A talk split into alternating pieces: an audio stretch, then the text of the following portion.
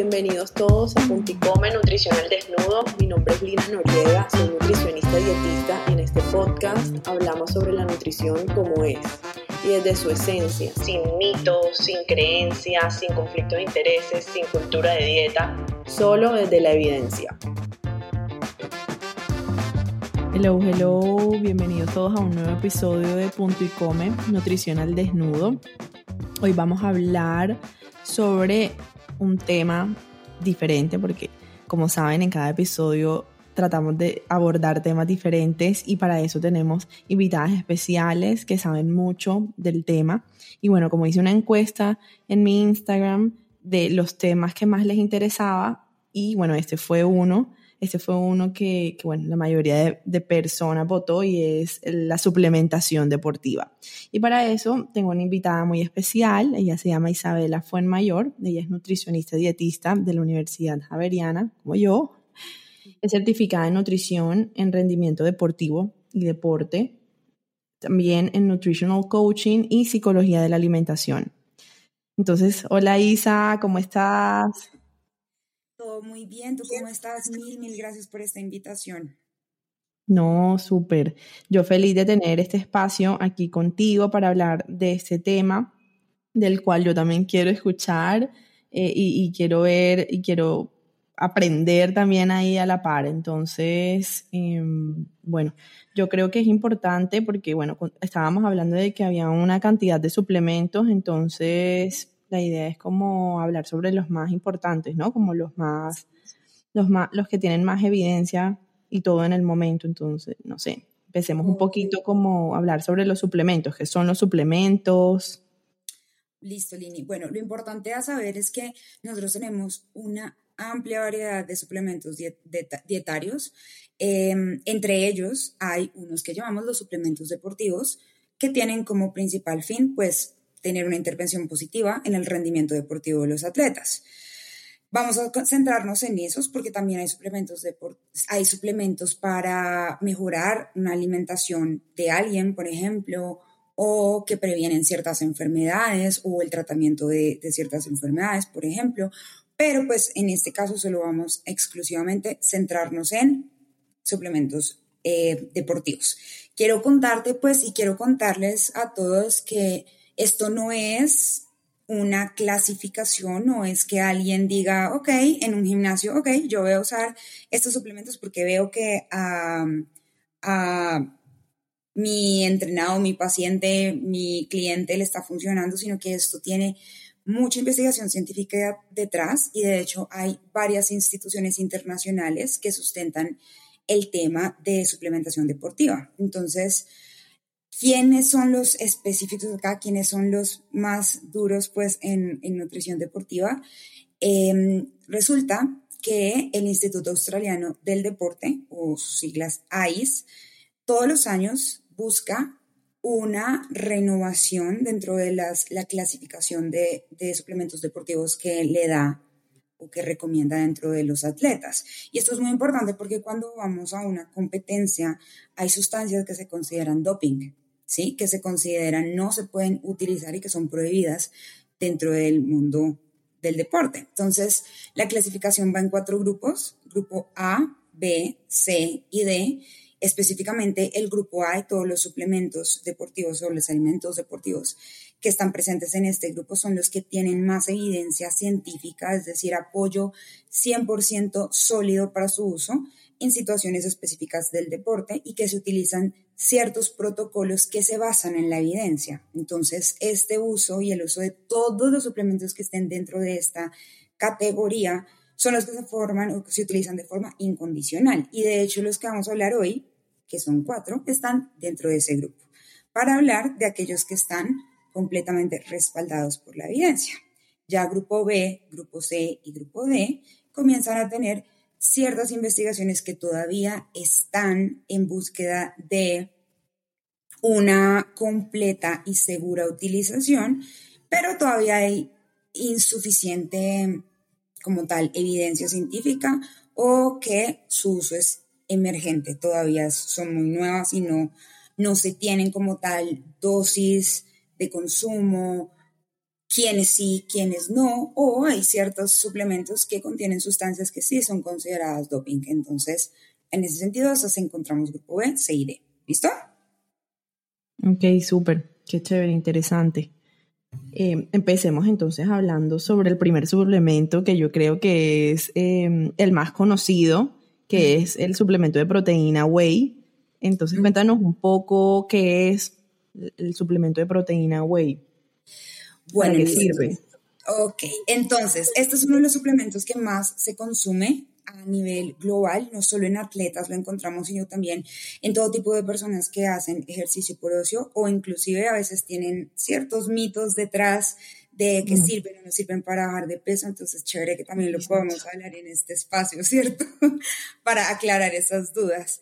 Como tal, los suplementos de proteína son varios. Hay suplementos que vienen solamente la proteína de suero concentrada y esta es la proteína whey en inglés y es un tipo de proteína en polvo que proviene concretamente del suero de leche.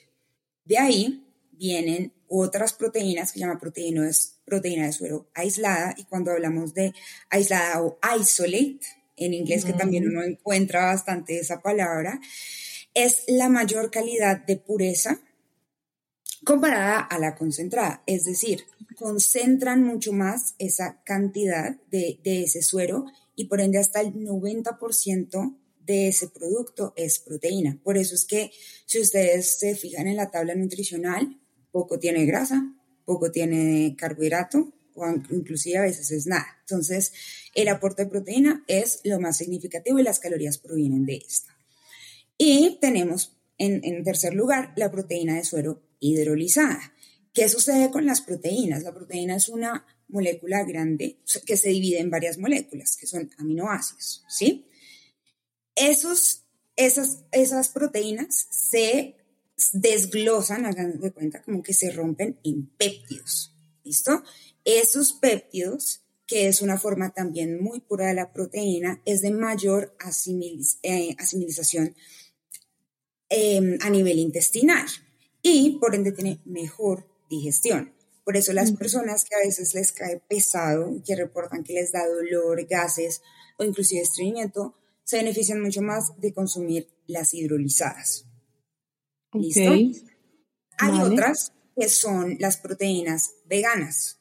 Las proteínas veganas no son propiamente de tipo whey o procedentes del concentrado del suero de leche, sino que aíslan otro tipo de proteína, ya sea guisante, arberja, frijol, soya. Encontramos de diferentes tipos y hay, y hay de todo. Realmente en el mercado ahorita encontramos muchísimos. Esas son las proteínas en polvo. Hay otras que, como les decía al principio, estas proteínas se aísla solamente la proteína. Hay otras que aportan también carbohidratos y también grasa.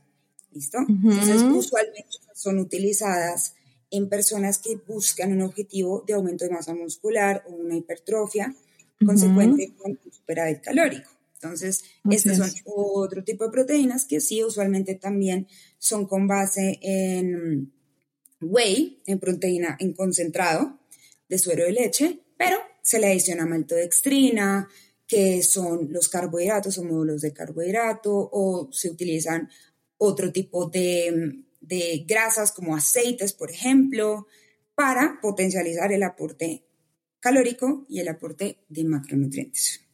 Ok, súper, perfecto. Hablemos un poquito, Isa, sobre quiénes podrían consumir este suplemento, quiénes necesitan consumir este suplemento de proteína, a, quién, a quiénes se lo recomendamos. Ok, entonces, eso entra con una de las preguntas que me has hecho, es para qué funciona el INI y el tema con las proteínas es que cumplen una función de acompañar, de suplementar, de agregar proteína al día a día de una persona. En los atletas encontramos un requerimiento alto de proteínas. En ese caso, lo que nos está aportando la proteína en polvo es adicionar a nuestras calorías diarias y a nuestro aporte de proteína diaria un extra. ¿Qué sucede en unas personas que, por ejemplo, no les gusta comer proteína en las noches, que tienen hambre en las meriendas, puede ser una opción de proteína en vez de comerse una proteína animal en ese momento y en ese, como en ese espacio de comida, porque estaría mal decir que una proteína en polvo es igual a una pechuga o es igual a una, a una clara de huevo, por ejemplo, cuatro claras de huevo. Si lo vemos de forma de macronutrientes, puede ser igual, puede ser parecido en calorías, sí. Sin embargo, no podemos obviar que los alimentos tienen algo que se llama matriz alimentaria. Y dentro de esa matriz hay un componente muy importante de minerales, de vitaminas, de todo tipo pues, de nutrientes que no nos está agregando la proteína whey, que además es un ultraprocesado y es importante mencionarlo como tal. Entonces, ¿para qué es? Para agregar proteína a nuestro día a día. ¿Quién la puede consumir? quien sea. No hay ningún problema. Realmente la restricción sería si la persona tiene alguna patología renal, por ejemplo, en donde se deba vigilar el aporte de proteína diario, o personas, por ejemplo, que tienen alguna sensibilidad con la lactosa, por ejemplo, que la hidrolizada o dependiendo de la intolerancia, uno podría revisar qué tipo de proteína whey, si es aislada, ¿sí? Eh, si es hidrolizada, si se les podría dar, si podrían tolerarla, pero de resto no habría otra contraindicación. Ah, bueno, importante mencionarlo en menores de edad, ¿no? Exacto. Yo iba a decir, ¿qué opinaba del uso de estos suplementos en niños? Considero que es muy importante en niños y adolescentes primar los alimentos antes de optar por una, ah, una suplementación, en cualquier caso. Ahora bien, ahora tenemos niños atletas de altos, ¿sí? De alto rendimiento deportivo y en este caso sí valdría la pena poder utilizar alguna, dependiendo de la edad, por supuesto, dependiendo de cuáles son las dosis, pero como tal no hay una restricción. Ok, sí, yo, yo, yo estoy de acuerdo contigo. Eh, de pronto también he visto en mi consulta personas que tienen alergia a la proteína de la leche de la vaca como tal que ahí también definitivamente recomendarles la, la, la, vegana, ¿no? Aunque incluso he visto también personas que, que generan intolerancia a la vegana. Y en otras situaciones también se ha presentado algunos pacientes que empiezan a como a brotarse. Con la de whey, correcto. Con la proteína whey. Resulta que, de hecho, esa información aún no es no es de evidencia completa, es decir, hay aún falta evidencia científica al respecto de cuál es la relación entre la, la proteína whey y el acné, pero las investigaciones muestran y hay algunas que, digamos que tienen buenas conclusiones en cuanto a que sí puede aumentar y fomentar el brote de acné. Cuando es un tipo de acné específico, ¿cierto? Porque hay diferentes, y ya es tema dermatológico, que siempre vale la pena mirar, pero hay personas que se brotan en la, piel de la cara porque em, la insulina realmente se activa con, el, con esta proteína, como, como lo sabemos, ¿sí? Y en ese caso se aumenta la grasita de la piel. Y las personas que tienen tendencia a piel se tienden a brotar. Pero como te lo digo, Lini, todavía falta evidencia de saber cómo es el proceso de activación directo de ese, de ese creo que se llama, de, la piel. Entonces, aún no sabemos, pero si, si la invitación es, si a ustedes les sucede y han visto que su piel tiene más tendencias a ponerse grasosa, tiene más tendencia al acné desde que comenzaron una proteína whey, evaluar, se puede evaluar cambiar. Exacto. Sí, yo estoy de acuerdo contigo también y, me parece muy importante resaltar lo que dijiste de tener en cuenta que, el suplemento de proteína es un alimento ultraprocesado. Exacto, no es tal vez un alimento natural y lo digo no porque sea un, algo que no debamos usar al revés, porque igual tú ya nos, nos comentaste que, que bueno, era también ayuda mucho a la recuperación de personas que hacen bastante entrenamiento de hipertrofia, que son personas de alto rendimiento deportivo, pero sí sé personas que hacen uso del suplemento de proteína whey como un sustituto de su comida de noche o tal vez en algún momento en que no quieran cocinar porque llegan muy cansados del trabajo, entonces su primera opción es el, batido de proteína whey y es como, no, recuerda que, que, que, todo es un balance también, ¿no? Que también es importante consumir los alimentos naturales. Correcto, es, eh, eso es completamente cierto, Lini, porque una cosa es yo tomarme una proteína que solamente me aporta proteína en la noche a una buena comida con toda la fibra que aportan las verduras, los carbohidratos complejos que ojalá sean también incluidos en las noches, las grasas, a solamente comerme una proteína. Y no podemos obviar que cada uno de los aditivos y los conservantes y la otro pocotón de, de químicos que uno encuentra en las proteínas, dependiendo de las marcas, o en las marcas que son un poquito más eh, puras, limpias, por así decirlo, en la utilización de estos químicos. Y todo eso tiene ciertas respuestas a nivel hormonal y a nivel sistémico. Entonces no se puede obviar que la utilización sobre medida, reemplazando estas proteínas todo, todos los días, tampoco sería una, una buena opción. Y yo siempre lo veo como, si bien es seguro, si bien no tiene ninguna repercusión a nivel renal, porque es otro mito, que si nos daba, mm. eh, nos enfermaba a nivel renal y no es verdad, no tiene ningún mito grande. negativo. Ajá.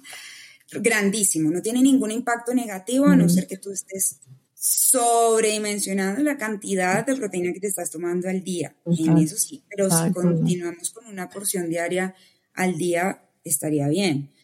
Eh, Sí, claro, no es lo mismo tomarse, perdón, tomarse el suplemento con en desayuno de seis claras de huevos en la media mañana, un pedazo de pollo, luego me tomo el dos, dos scoops de suplemento de proteína güey, pues obviamente es una carga inmensa de proteína.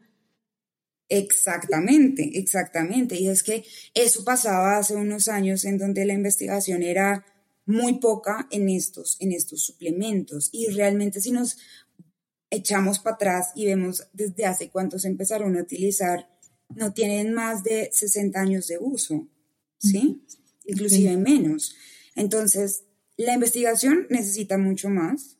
Se ha demostrado que en dosis diarias controladas, que son aproximadamente 30 gramos para personas que no tienen ninguna patología renal, ninguna patología que haya que verlo detalladamente, pues no habría problema.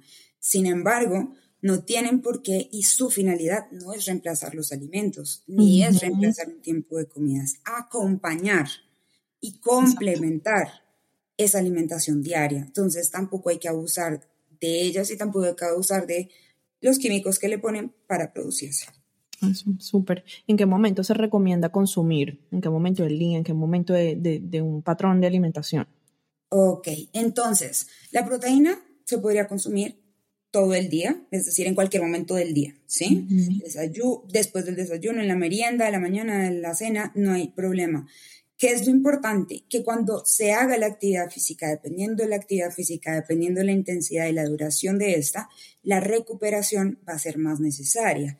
Antes se creía que uno tenía una ventana, una ventana de, los, de la hora, 20 minutos de la hora, en donde en ese momento iba la proteína. Sí, sí, sí.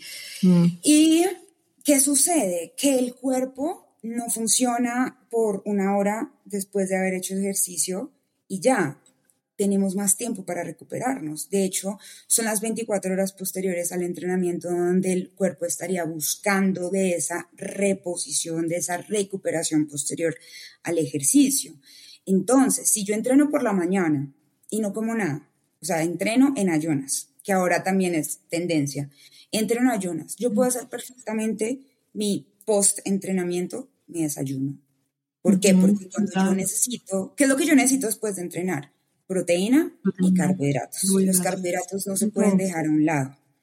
Muy importantes para la liberación de insulina que al final tienen un impacto sin igual e imprescindible para que haya recuperación muscular y reparación muscular.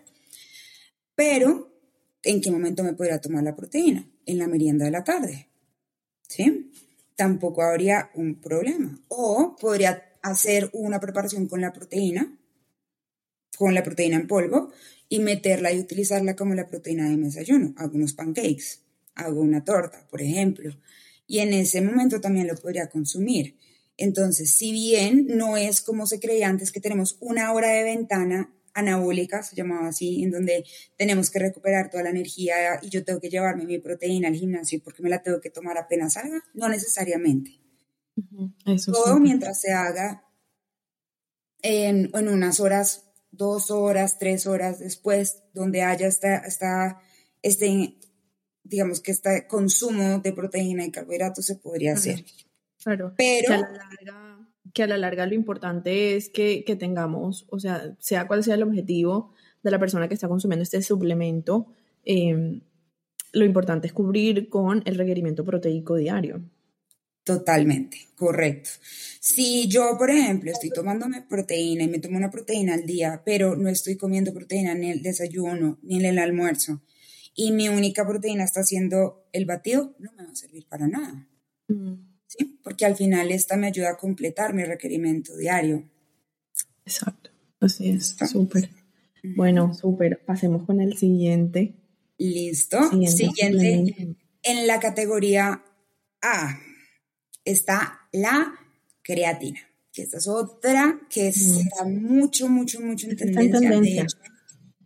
el chisme en Colombia es que la creatina está agotada en donde la busque. está agotadísima. De hecho, un hit, un hit este año, la creatina monohidrato. ¿Qué pasa con la creatina monohidrato? Según investigaciones que están muy actualizadas, porque como te cuento, Líneas, esta, este suplemento fue un boom, y no solo en suplemento deportivo. Vamos a hablar hoy de todos esos fines dentro de los suplementos deportivos, pero también se está haciendo una investigación muy buena en cuanto a la utilización de creatina con la memoria, el cerebro en, en enfermedades, por ejemplo, Alzheimer y demencia. Ya, muy positivos. Eso te cuento. Pero bueno, entonces, ¿qué es la creatina? La creatina es un ácido orgánico nitrogenado y este se encuentra en nuestros músculos y en nuestras células nerviosas. ¿Qué sucede? Se puede obtener tanto de forma natural, es decir, nosotros lo consumimos en, de proteínas animales, pero también se puede hacer de forma sintética, que es la que estamos consumiendo, la que se utiliza en suplementos deportivos. Em, de hecho, es una, es, es, una molécula que se compone de varios aminoácidos, ¿sí? O sea, como las proteínas que consumimos en polvo son muchos más aminoácidos, esta creatina solamente contiene tres, que es la metionina, la glicina y la arginina. Entonces, en ese caso, tenemos tres de los aminoácidos más importantes para sintetizar o para dentro de, de las funciones de nuestro tejido muscular y por eso se empezó a investigar cómo la suplementación estaría dentro del rendimiento deportivo, cómo podría impactar. ¿Listo? ¿Qué sucede? Que se empezó a investigar la efectividad en donde la creatina monohidratada o monohidrato, porque hay diferentes tipos de creatina, la que les voy a hablar es la monohidrato, y aquí hay algo importante a evaluar y es que si bien la creatina monohidrato es la que más tiene evidencia científica, es la que más tiene como tal ventas, se utiliza o se estudia mucho más porque es un poco más económica que la HCl, ¿listo? Que es la otro tipo de creatina, sin mencionar que la HCl no sea buena, ¿sí? Pero la monohidrato tiene más evidencia porque se estudia más, ¿listo? ¿Qué es lo que sucede? La creatina, como tal, puede aumentar la creatina muscular y la fosfocreatina. ¿Y qué, qué significa esto? Que tiene una potencia en activación de en ejercicios rápidos, en ejercicios donde se necesite un esfuerzo, un tiempo de 30 segundos de activación muscular. Entonces se utiliza y se ha encontrado mejores beneficios en los ejercicios de corta duración. ¿Como cuáles? Tengo una pesa acá, ¡pum! En el ejercicio de pesas. Y de hecho, por eso es que las personas que entrenan en los gimnasios y hacen fuerza, lo utilizan. Especialmente si son esfuerzos repetidos.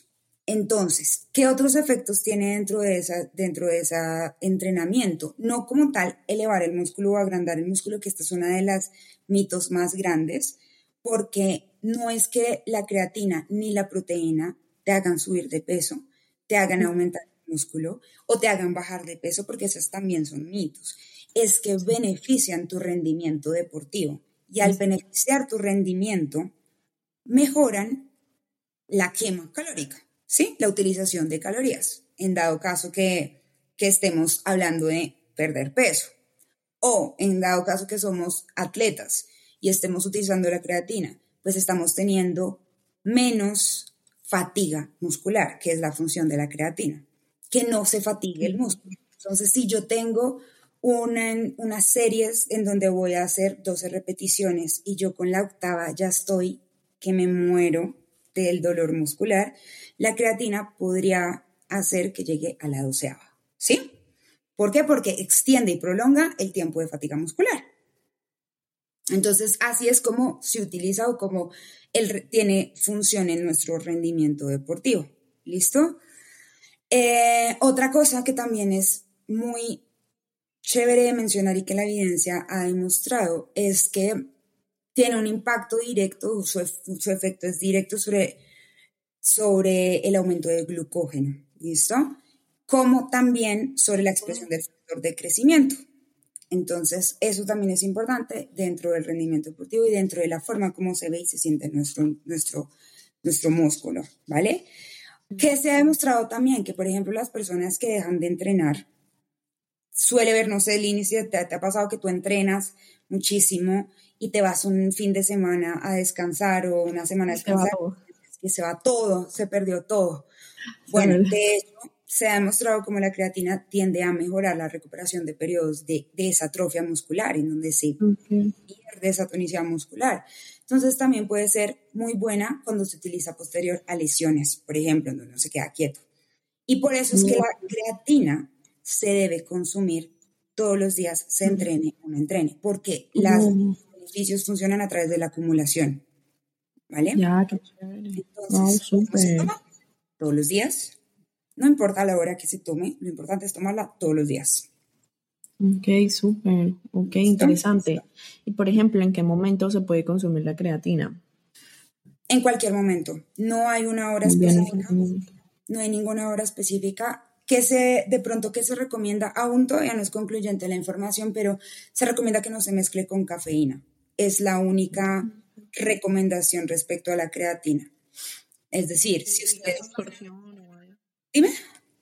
Evita su absorción o algo así. Correcto, correcto. Tiene una implicación directamente en la absorción y la utilización de la creatina.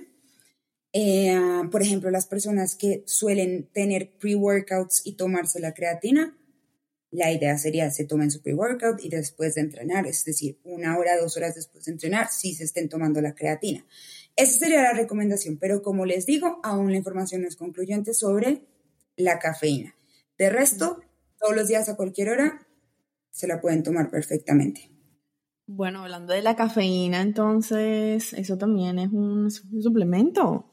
Correcto. Y la gente mira que no sabe eso. Porque, y, y, dicen, bueno, me tomo el café y ya está. ¿Qué sucede? Nosotros tenemos cafeína en cápsulas cafeína que viene en dosis de suplementación. La evidencia científica muestra que de hecho este es uno de los suplementos que primero estuvo dentro de la clasificación y que no se ha movido de la clasificación A.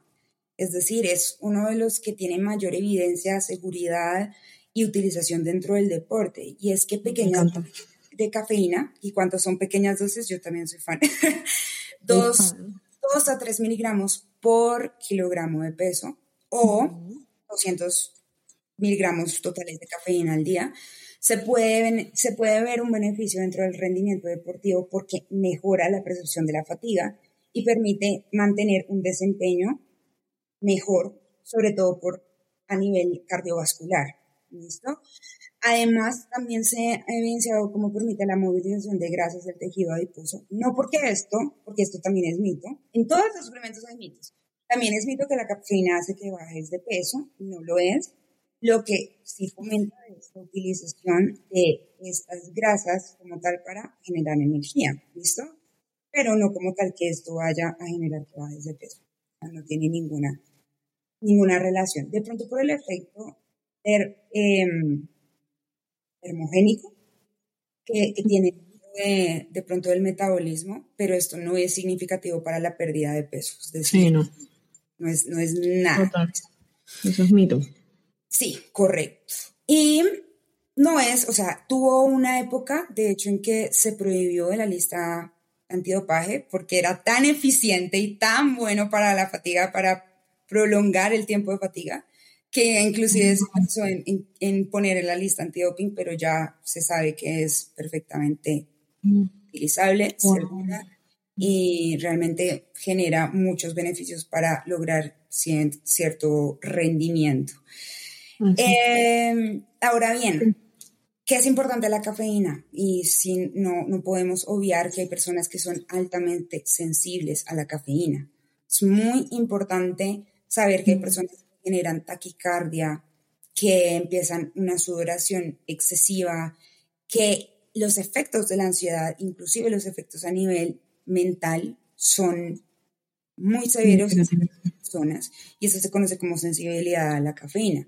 La invitación que es que si son atletas y van a empezar la suplementación de cafeína, lo hagan con dosis muy pequeñas, cosa que van a empezar a identificar cierta sintomatología que de pronto los haga sentir mal y o inclusive directamente efectos gastrointestinales. Hay personas que les da diarrea.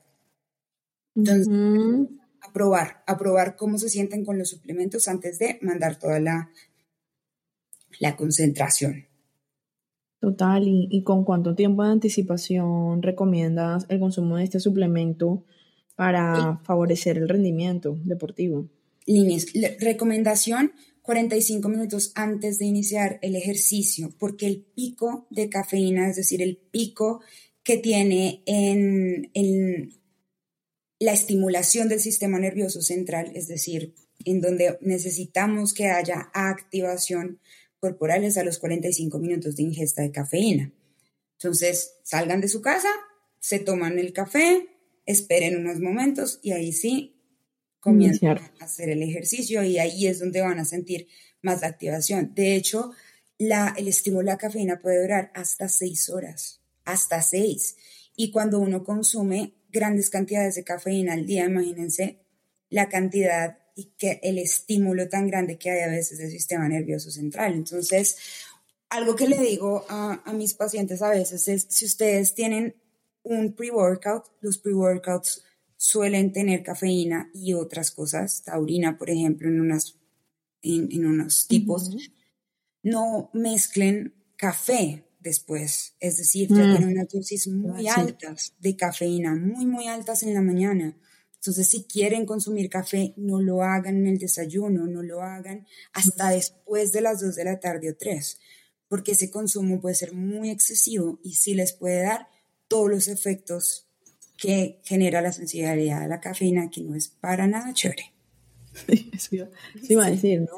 Que, también el, que la persona que consuma cafeína eh, como suplemento tiene que también vigilar el consumo de cafeína en café, o sea, que no como el consumo diario total para que no vaya a tener ningún efecto secundario. Correcto. Total, a mí, yo en, en ocasiones sí consumo cafeína, más que todo como como en geles cuando voy a hacer fondos muy largos de, de running y, y si se siente el, el efecto. se Sientes el punch, es que se siente, claro. se siente. Y eso es importante, Inés, porque cuando uno habla de geles, geles, los geles también están en, clasificados en grupo A. Eh, los geles, sí, los geles también. De hecho, hay varios, hay varios suplementos que están clasificados en el grupo A. Ahí están los geles, las gomitas, em, los, las bebidas isotónicas, hidratantes, por ejemplo, ahí están todos. Cuando hay utilización de geles, uno no puede hacer, y la peor recomendación es, tómate esto para la carrera. Tiene que haber una adaptación total, adaptación al gel. Hay que mirar cómo te va a ti con esta marca, con esta marca, con esta marca, hasta que tú veas cuál es la mejor para ti. Total, total. No, hay que tener mucho cuidado con eso, ¿no? Sobre todo ahora que estamos hablando de los suplementos, por ejemplo, ¿tú qué opinas de, de los preentrenos? De los preentrenos de suplemento. Los pre-workouts. Depende, te podría decir que buenos o malos. Yo prefiero como pre-workout cafeína, solamente. Total. ¿Por qué? De acuerdísimo.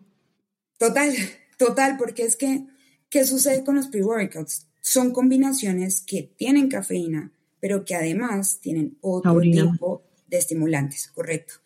La mayoría tienen taurina, otros tienen también otros aminoácidos que realmente a veces no son ni siquiera avalados o que no tienen información o evidencia concluyente de que funcionen, pero sobre todo la cantidad también de, de colorantes y de químicos que pueden ponerle a un pre-workout.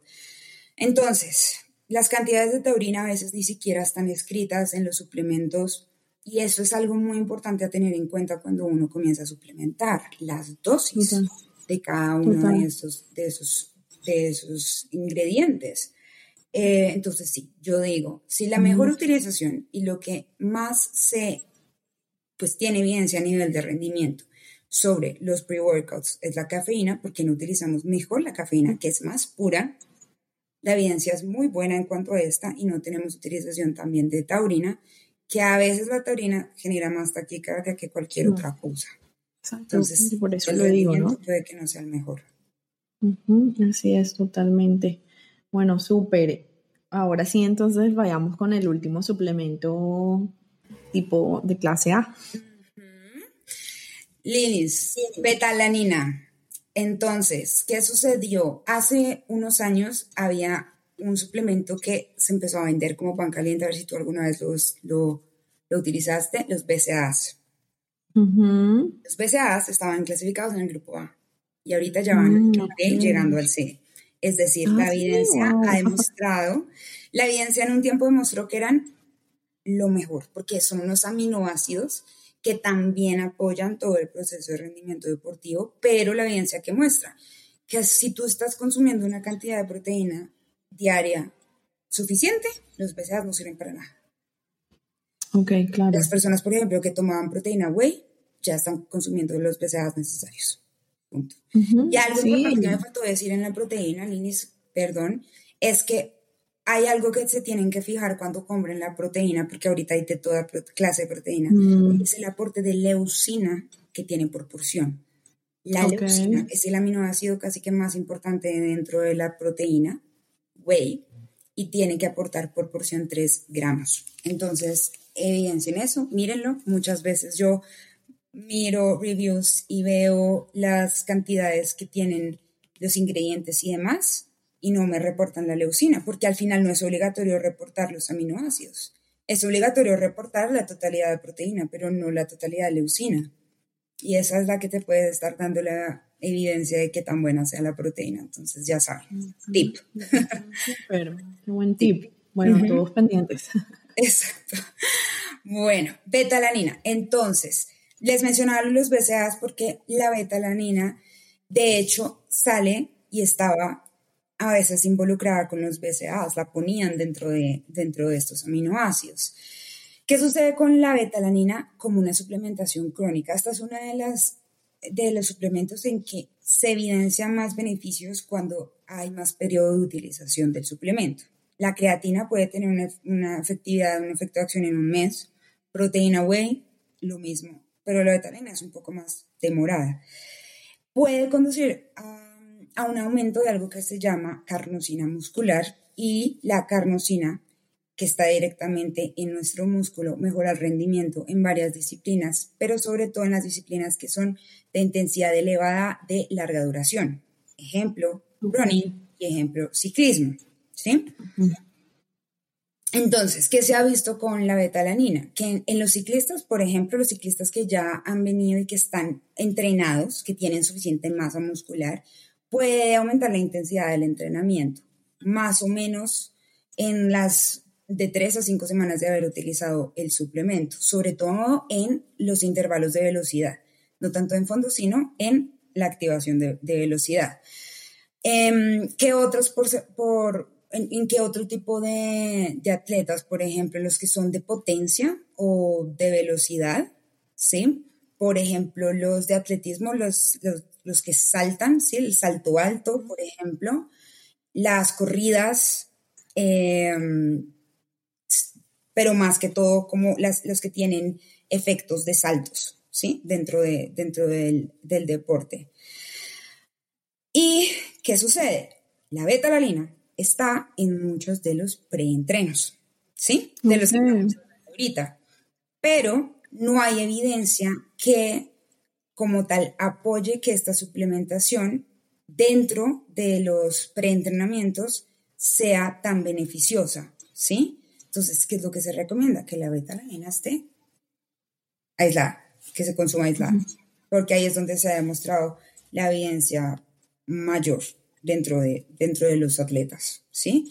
Entonces, son diferentes tipos de, suplementos, cada uno utilizado en cada uno de los tipos de, de atletas, unos para velocidad, otros para resistencia, otros que realmente cuando nosotros utilizamos en un deporte de recreación puede que los suplementos ni siquiera sean necesarios. ¿sí? Hay personas que van al gimnasio y apenas entran al gimnasio compran creatina y realmente es mucho más importante tener clara la técnica, tener claros los hábitos de ir a entrenar antes de utilizar un suplemento que comer bien. Exacto, que potencia el rendimiento, que te ayuda a llegar o a tener, por ejemplo, esa, ese rendimiento positivo cuando tú ya lo has alcanzado solo, ¿sí? Los suplementos por ningún motivo van a ayudarte a crecer el músculo netamente y solamente el músculo si tú no entrenas de la forma que tienes que entrenar para hacer crecer el músculo. Lo mismo pasa. no tienes que comer como debes alimentarte, darle a tu cuerpo todos los nutrientes, el equilibrio adecuado. Pues lo digo porque si he visto situaciones en donde hay consumo muchos suplementos, o sea, mucho más de los que estamos aquí hablando, que son los de, los de evidencia científica. Entonces, claro, es como esa, como esa, yo creo que de, parte de esa misma como inmediatez de querer ver resultados rápidos, ¿no? Exacto. Por medio de los suplementos y, no hacer adaptaciones y no, crear hábitos también en, la alimentación y, buscar a alguien que te ayude a la técnica, ¿no? del entrenamiento, del fortalecimiento. Correcto. Y es más, claro, porque yo entiendo, lo entiendo porque, a ver, nosotros al final somos seres humanos que cuya finalidad cerebral es volver todos nuestros hábitos más automáticos, más fáciles, más rápidos. Nosotros por naturaleza humana queremos las cosas más rápidas porque son más fáciles, no, requieren menos energía para poderse hacer. Pero el tema con los objetivos físicos, con las mejoras en el rendimiento deportivo, que al final se van a traducir en nuestro físico, es que no hay caminos rápidos. A no ser que quieran tener algún tipo de Em, no son suplementos, sino em, sustancias que se inyectan en su cuerpo, que al final pues estamos hablando de mm. formas de modificar su cuerpo que nada tienen que ver con la producción de masa muscular y demás, sino tóxicos, ¿ok? Entonces, en ese caso, no hay salidas fáciles. Cuando uno quiere mejorar su rendimiento, cuando uno quiere aumentar de masa muscular, uno tiene que entrenar para la hipertrofia y comer para la hipertrofia. Lo mismo pasa para el déficit calórico. Hay que entrenar para el déficit, comer para el déficit y no hay caminos ni atajos más rápidos. Y lo que hemos encontrado y sigue habiendo toda la evidencia que quieran en el mundo en que los caminos rápidos tienen consecuencias o negativas para la salud física o simplemente en unos años no hay sostenibilidad y se evalúan las personas que bajaron no sé cuántos kilos o subieron no sé cuántos kilos en masa muscular y resulta que en dos, tres años están igual o se sienten peor a como empezaron. Entonces siempre hay que evaluar eso. En el caso de los suplementos, como les digo, tienen su apoyo dentro de todo el nivel de performance, ¿sí? Pero como tal, no tienen el poder neto como un alimento, no tiene el poder ni de bajarte de peso ni de subirte de peso de masa muscular. Entonces, no gasten su plata, de verdad, los invitamos, Dinis y yo, a que no gasten su plata en suplementos si no entienden cómo entrenar para el objetivo que están buscando, si no tienen un apoyo y una asesoría en cómo comer y si no tienen un apoyo y una asesoría en cómo tomar los suplementos, porque tampoco es que yo voy a tomarme toda la proteína para ver si me sube la masa muscular, tampoco es eso. Totalmente, totalmente. Bueno, entonces, ya habiendo, ya habiendo dicho todo, em, sería interesante si damos como una pequeña conclusión claro. de los cuatro suplementos de los que hablamos. Bueno, perfecto. Entonces, comenzando, la proteína whey o la proteína hidrolizada whey o vegana son suplementos que ayudan y contribuyen a alcanzar nuestros requerimientos proteicos del día no tienen ninguna finalidad en subirnos de peso, o no tienen ninguna finalidad para bajarnos de peso o para hacer crecer músculo, etc. Simplemente nos hacen alcanzar nuestros requerimientos proteicos acompañados de una alimentación saludable y una, alimentación que esté alineada a esos requerimientos. Y es completamente eh, seguro y con evidencia científica, eso sí, no lo compren por... Yo siempre digo esto al inicio, es importante. Cuando vayan a comprar suplementos, no los compren por Mercado Libre o los compren por Internet. Asegúrense que los estén comprando de sitios que están completamente que son completamente legales, que tienen eh, regular. No están vendiendo una cosa rara por ahí. Correcto, porque ahorita, sobre todo por la creatina, porque la creatina, como te decía Linis, como hay tantas casas, ahorita están vendiendo entonces, fíjense muy bien dónde compran las cosas. Sobre la creatina, mejor y más estudiada, entonces puede, por eso decimos que es mejor, creatina monohidrato, monohidratada, sirve o funciona y tiene beneficios no solo a nivel de rendimiento deportivo, sino también a nivel cerebral. Funciona para aumentar el tiempo de fatiga muscular y esto te puede ayudar mucho a tu rendimiento deportivo, sobre todo si estás haciendo algún ejercicio de fuerza. Pero no es limitado. Hay personas que también hacen ciclismo y también les va muy bien con la creatina.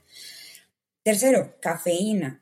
Cafeína, no vayan a extralimitarse con el consumo de cafeína todo el día. Recuerden que es 2 a 3 miligramos por kilo al día. Las venden en cápsulas y las se pueden beneficiar mucho de solamente la suplementación con cafeína sin tener una adición de pre-workouts o demás. Y esto para tener mayor concentración dentro del entrenamiento, para también tiene un beneficio aumentando el tiempo de fatiga muscular y por supuesto mejorando su, rendimiento deportivo. ¿Listo? Y la beta-alanina que, ay, ya estoy seca, necesito tomar agua que es un aminoácido no esencial, es decir, que lo debemos consumir en nuestra alimentación y que está también proteínas animales, pues entonces es un suplemento que se estudia más que todo en ejercicios donde hay velocidad, sobre todo en ciclismo, puede aumentar esos niveles de carnosina que está directamente en el músculo. También tiene un efecto, estos tres tienen efecto sobre la, sobre la resistencia a la fatiga, ¿listo? Todos son, lo que pasa es que de pronto pueden ser específicos en cada uno de, los ejercicios que hace la persona y eh, sobre todo se recomienda en velocidad o en potencia. Ok, súper. Bueno, excelente. Súper, me encantó este episodio. Isa, muchas gracias por tu tiempo. Me encantó que, hayas estado aquí eh, en este espacio conmigo, hablando con, e, de este tema tan importante y, que, como tú y yo lo hemos hablado en, otra, en otros momentos, em, tratar de dar información basada en evidencia. Eh, y bueno, en tus redes sociales también se puede reflejar eso, entonces bueno, cuéntanos dónde te podemos seguir. Ay, Linis, no, a ti primero, gracias por, por invitarme a tu episodio. Me encanta tu podcast. Tú sabes que te sigo, te doy like a todos, los escucho todos. Y bueno, aquí a la orden, siempre que quieras invitarme, yo feliz de poder compartir contigo porque Todo, todo esto es con base en evidencia, nada inventado, solo evidencia científica. Me pueden encontrar por mis redes sociales, estoy en Instagram, mi arroba es arroba nutrición punto cadena me pueden escribir, ahí tengo varias, varias información, post interesantes. Linis y yo estamos bastante alineadas como en lo que hablamos, entonces aquí lo que necesiten a la orden, con todo mi amor, aprecio y dedicación por la carrera Bueno, súper, bueno, ya saben, si tienen algún amigo, alguna persona que, que, le, que, que le interese este episodio, no duden en enviárselo.